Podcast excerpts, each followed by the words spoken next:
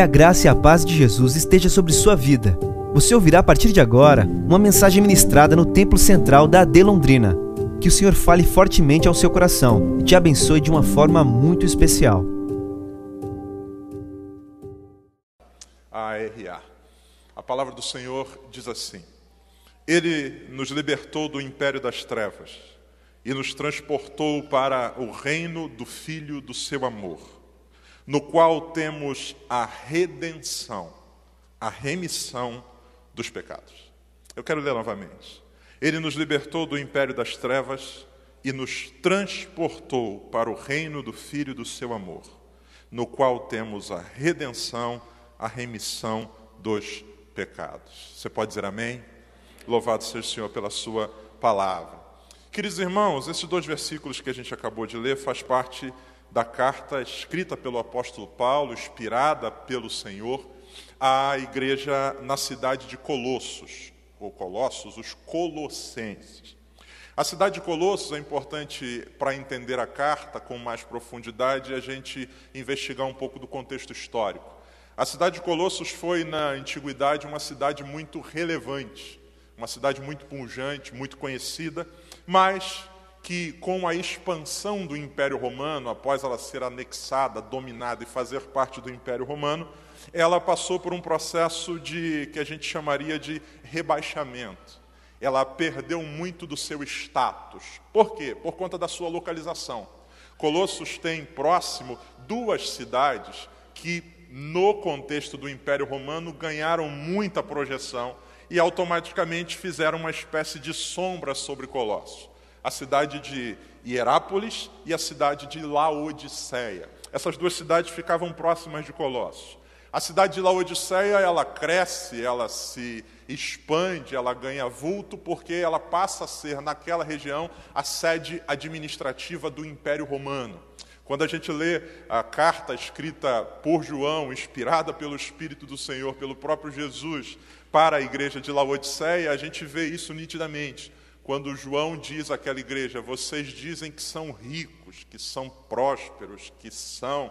Ele está falando desse estado, dessa posição política que a cidade de Laodiceia tem. É uma sede uma sede administrativa do Império Romano. Então, próximo de Colossos tem Laodiceia, que tem muita moral porque é um, cedia uma estrutura administrativa do Império Romano. Do outro lado, você tem a cidade de Herápolis. E se Laodiceia é famosa do ponto de vista político e, e comercial, Herápolis é famosa do ponto de vista turístico, porque a cidade de Herápolis é uma cidade conhecida pelas águas termais. As águas quentes que elas tinham seriam uma espécie de caldas novas aqui no Brasil. Muitas pessoas migravam até lá para poder tomar esse, esses banhos quentes que acreditavam-se que tinham um efeito terapêutico e também de recreação. Então, Colossos, que durante muito tempo foi uma cidade muito grande, pelo avançar do Império Romano, ela se vê sendo diminuída. A chegada do Império e a transformação, a anexação dela no Império Romano o crescimento, a elevação de Laodiceia e o crescimento de Herápolis faz essa cidade se tornar um pouco mais nanica. Não obstante a isso, acontece mais um outro fato. No ano 60 depois de Cristo, a cidade de Colossos, bem como as cidades da região, são abaladas por um grande terremoto. A cidade fica destruída, não somente ela, Laodiceia e outras cidades também. Só que, como Laodiceia é a sede administrativa do Império Romano, é, a história vai dizer que Laodiceia se reconstrói sozinha, com recursos próprios, sem nem mesmo apelar ao Império. Colossos, como não tem essa mesma estrutura, pujança e poder na época, alguns estudiosos dizem que ela nunca mais foi reconstruída totalmente. Essa igreja que está plantada nessa cidade, pela leitura da carta aos Colossenses, a gente conclui que Paulo nunca esteve lá. Ele fala do desejo de estar com esses irmãos e ele faz referência a quem provavelmente foi o plantador dessa igreja, um querido chamado Epáfras. Olha o que diz o verso de número 7 de Colossenses 1. Ele diz assim: Segundo fostes instruído por Epáfras, nosso amado conservo, e quanto a vós, outros, fiel ministro de Cristo Embora Paulo nunca tivesse estado lá, ele escreve essa carta dizendo: Olha, vocês foram instruídos por alguém que é fiel ministro de Cristo. Paulo não vai rebater o ensino de Epáfras, muito pelo contrário, vai dizer: vocês foram instruídos de acordo com o que de fato é a palavra de Deus, porque quem foi o mestre de vocês é alguém que ele diz que, além de amado e conservo, é um fiel ministro do Senhor. Paulo vai escrever essa carta para essa igreja, e o nosso tempo hoje é bem resumido por conta da ministração da ceia. O centro ou o assunto central da carta de Paulo aos Colossenses, ela é uma carta que trata a respeito da grandeza e da suficiência de Cristo. E não apenas da grandeza e da suficiência de Cristo. Paulo vai mostrar que esse Senhor é grande, ele é suficiente, ele é excelso, ele é eterno, Cristo é tudo isso. Mas Paulo também vai falar da relação deste Cristo conosco. Ele é tudo isso e como ele se relaciona conosco. Você lembra que eu disse a você ainda há pouco que a cidade de Colossos, pela chegada do Império Romano, ela sofreu um processo meio que de rebaixamento? Paulo vai escrever a esses irmãos dizendo o seguinte: no coração de vocês há talvez a sensação de que do ponto de vista do Império Romano, vocês foram rebaixados. Vocês foram invadidos por um império e esse império os colocou numa posição inferior. Mas vocês fazem parte do reino de Cristo. E diferente de César, que os tomou com força e os rebaixou, Cristo, por sua graça, os conquistou e os elevou os colocou numa posição de honra perto dele. O apóstolo Paulo vai tratar essa questão que talvez esteja punjante no coração desses irmãos que vivem nessa cidade. Veio um império, nos tomou e nos esqueceu, nos rebaixou. A gente era grande sem ele, com ele nós fomos rebaixados. Paulo vai dizer: com Cristo aconteceu, na verdade, o contrário. Isso fica claro quando a gente lê os versículos que nós escolhemos para a nossa meditação essa manhã, versos 13 e 14. Vamos voltar a eles? O texto diz assim: Ele nos libertou do império das trevas e nos transportou para o reino do Filho do seu amor. Paulo faz uso aqui de uma figura de linguagem, uma estrutura, uma construção textual muito comum nessa época, que é o paralelismo, que é a colocação de duas coisas no, na perspectiva de compará-las. Paulo fala de império e reino. Ele nos transportou, nos libertou do império das trevas e nos transportou para o reino do Filho do seu amor. Império, esse povo conhece, porque estão sobre a égide do Império Romano. Paulo não diz, ele nos tirou do império das trevas e nos levou para o império da luz. Ele não poderia dizer isso? Poderia. Ele poderia dizer, ele nos tirou do império das trevas e nos levou para o império de Deus. Não. Paulo faz questão de usar essas duas palavras, esses dois termos, com o objetivo exatamente de criar uma antítese, uma diferença clara entre eles: império e reino. Por causa do tempo, o que é um império? O império é uma estrutura organizacional, política, de governo, que normalmente se estabelece por meio da força, ou da diplomacia ou de interesses mercantilistas. Como é que os impérios ao longo da história foram crescendo? Por meio da força. Alguém mais forte arregimenta o seu exército, chega numa região, vence e diz: a partir de agora isso aqui é nosso. Força. Agora vocês não pertencem mais a vocês. Esqueçam quem vocês são e vocês pertencem ao meu império, quer seja o romano, o tuco-otomano, enfim, qualquer império, por meio da força, ou por meio de negociações diplomáticas às vezes por meio de interesses familiares, alguém que quer expandir o seu império, do outro lado tem alguém que tem um filho, uma filha que quer se casar e que não tem confiança nele para assumir o reino, então num acordo diplomático, olha, vamos fazer o seguinte, a gente junta aqui, a gente passa a fazer parte do mesmo grupo, pela diplomacia pode se expandir o império. Uma região que pertencia antes a alguém, agora passa a ser anexada por esse império. O império também pode se estabelecer ou se expandir por meio de interesses comerciais. Olha, a gente quer uma grana para vender esse território aqui para vocês. E por meio de recursos se compra, por meio de recursos se vende e é comprado um pedaço de terra, um território, um grupo. Esse povo se junta agora e passa a fazer parte deste império. Nessas três realidades, tanto por meio da força, por meio da diplomacia ou por meio do interesse no vil metal, no dinheiro, na grana, nessas três realidades não há perspectiva da, da relação. Porque um império se estabelece anexando os seus territórios, mas não há relação direta de identificação com aquele povo.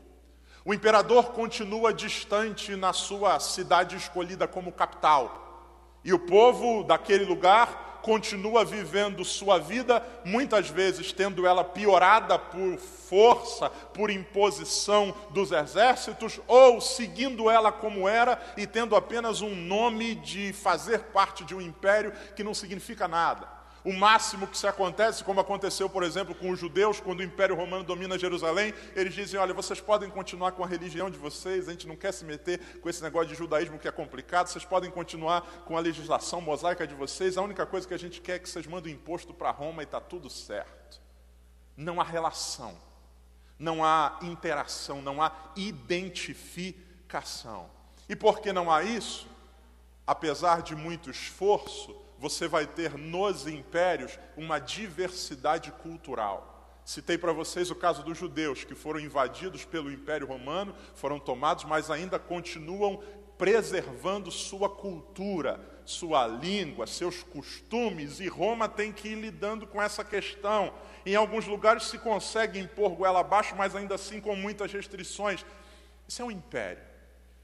O que é um reino? Por que, que Paulo diz que Cristo não tem um império, mas tem um reino? Porque, diferente do império, um reino se perpetua não pela força, diplomacia ou grana.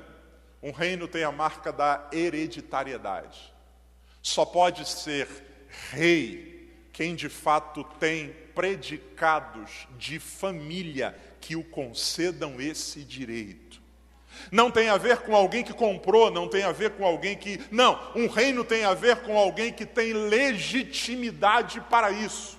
Ninguém pode chegar na Inglaterra e dizer: Não, eu vim para cá que eu quero me candidatar a ser rei. Não vai. Primeiro, porque a Elizabeth lá não vai viver mais uns 100 anos ainda, eu acredito. E segundo, porque ninguém tem o sangue da nobreza. Ninguém pode se autoproclamar rei. Não! Vai se buscar na genealogia. Você tem ou não tem? É uma questão de direito. Segundo lugar, um reino é caracterizado por uma questão de conexão. Enquanto um imperador se preocupa com expansão e dominar todo mundo, um rei é aquele que governa sobre o seu povo. Identificação. Um rei é reverenciado pelo seu povo. Um rei tem o seu domínio sobre um povo que ele chama de seu, e eles olham para ele dizendo: Este é o nosso rei. Uma relação clara. No mundo hoje existem não muitas monarquias, mas vez por outra a gente vê o poder e o impacto disso, como quanto há tempos atrás faleceu o esposo da rainha da Inglaterra. A quantidade de homenagens, a comoção social, a forma com que aquele país vai reverenciar alguém que é um senhor, mas não é alguém comum para aquele povo. Há uma conexão com aquele povo. Reino. O apóstolo Paulo vai dizer: gente, Colossenses, eu sei que vocês foram invadidos por um império, esse império rebaixou vocês não dá mínima para vocês. Mas, irmãos de Colossos, vocês não fazem parte só de um império humano, vocês foram resgatados por um reino celestial. Não é um imperador distante, é um rei maravilhoso. Não é um imperador que os rebaixa, é um rei que os chama de filhos e filhas. E aí, nos versículos 13 e 14, Paulo, depois de falar sobre, sobre colocar império e reino, Paulo vai falar sobre quem Deus é. E ele vai dizer algumas coisas. Verso 13, volta para mim, por favor. Primeiro, ele vai dizer que Deus é libertador. Ele diz que ele nos libertou do império das trevas. Ou seja, a sua ação em nosso favor tinha um objetivo: libertação.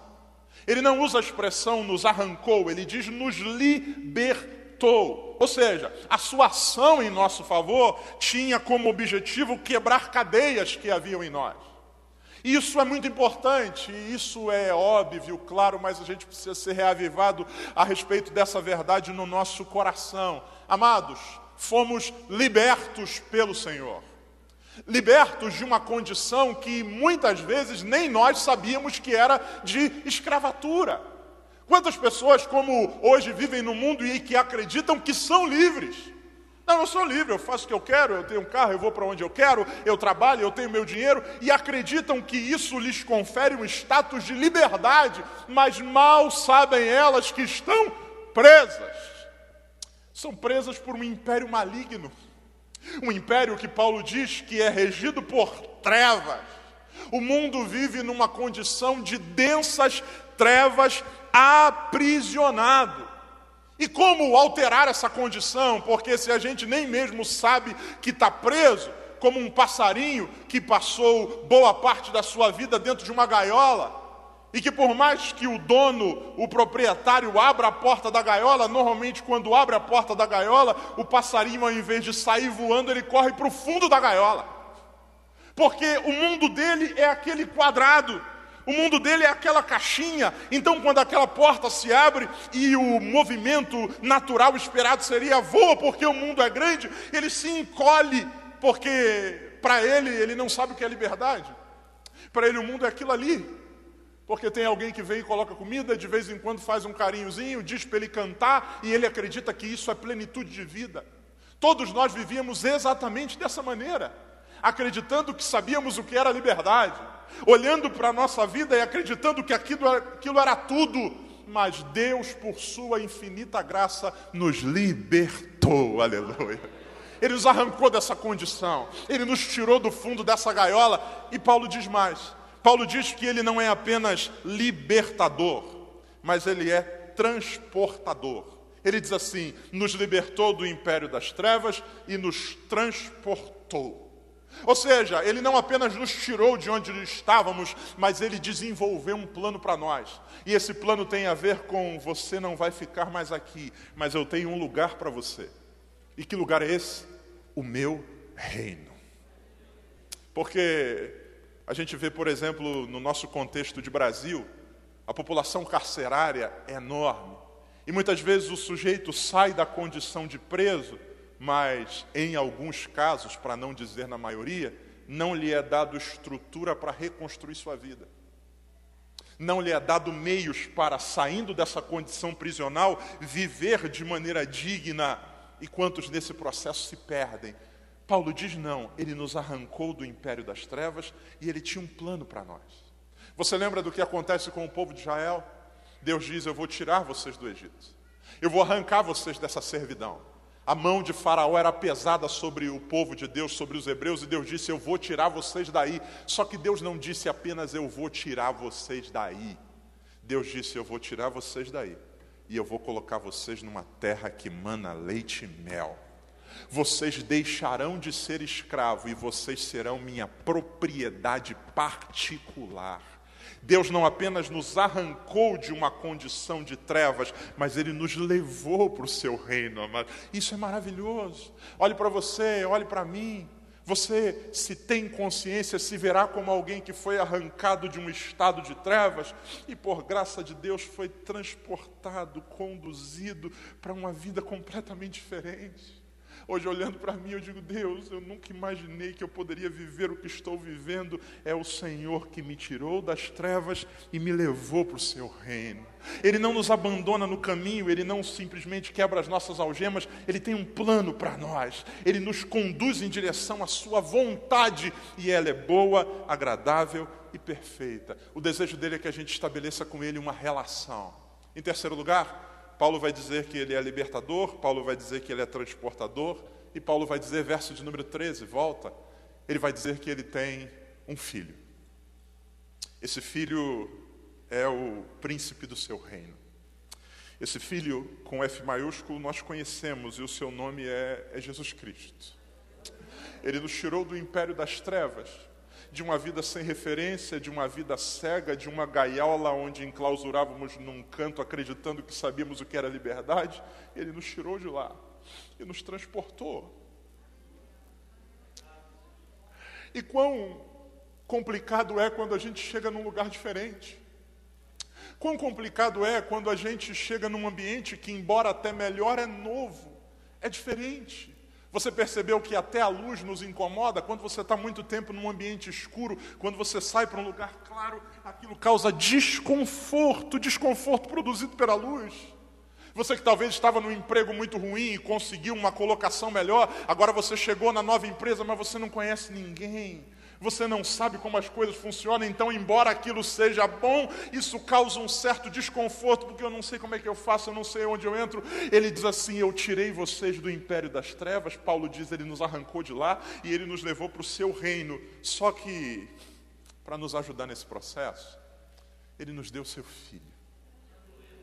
Ele veio a essa terra.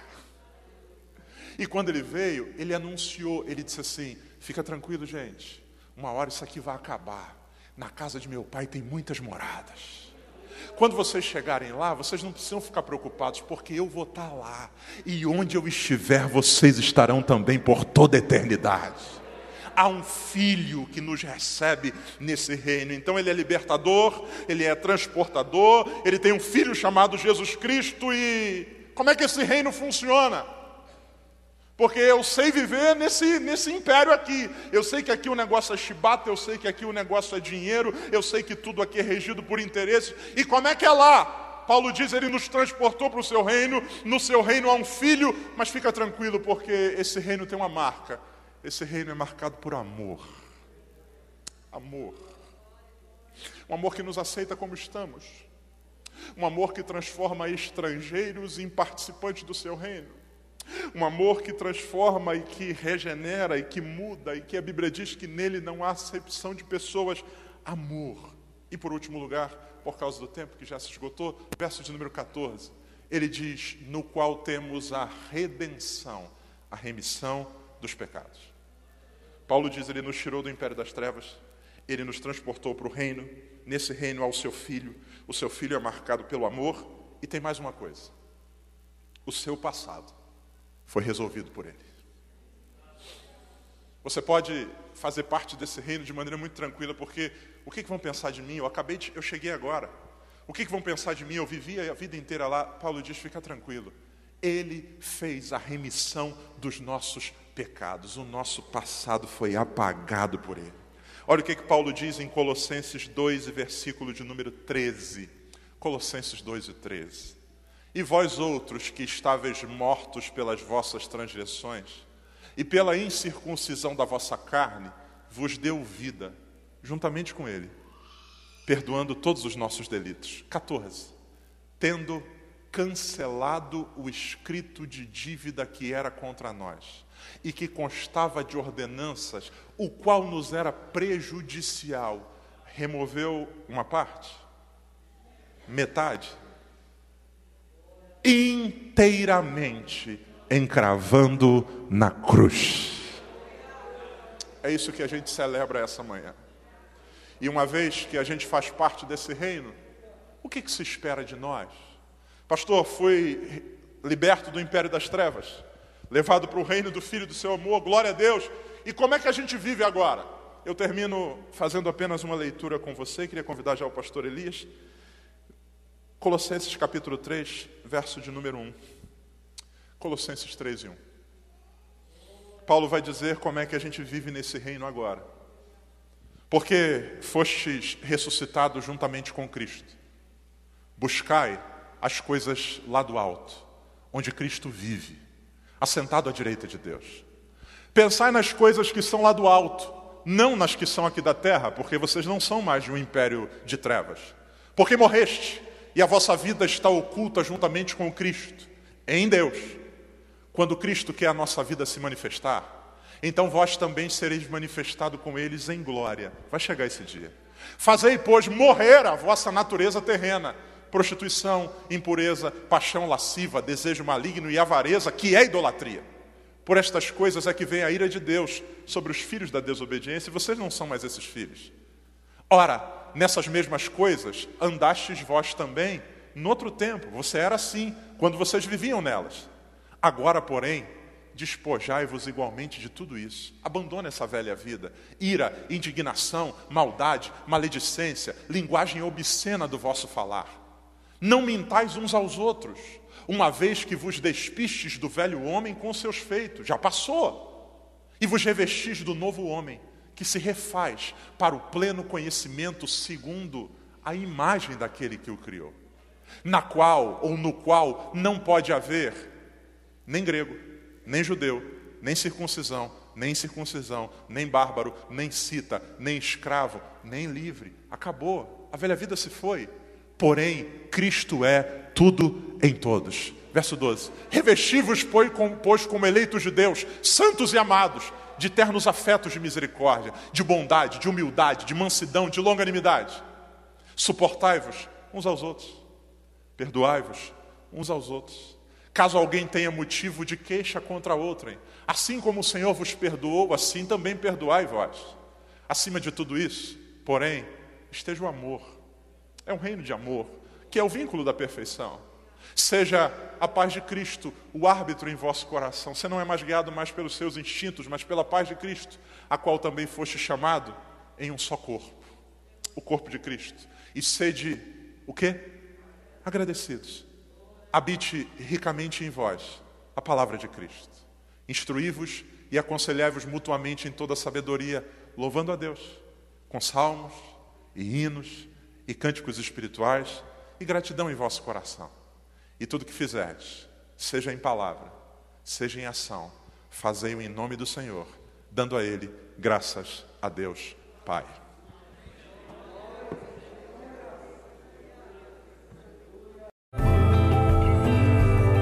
Essa foi uma mensagem ministrada no Templo Central da AD Londrina. Acesse nossas redes sociais no Facebook, Instagram e YouTube e fique por dentro de tudo o que está acontecendo.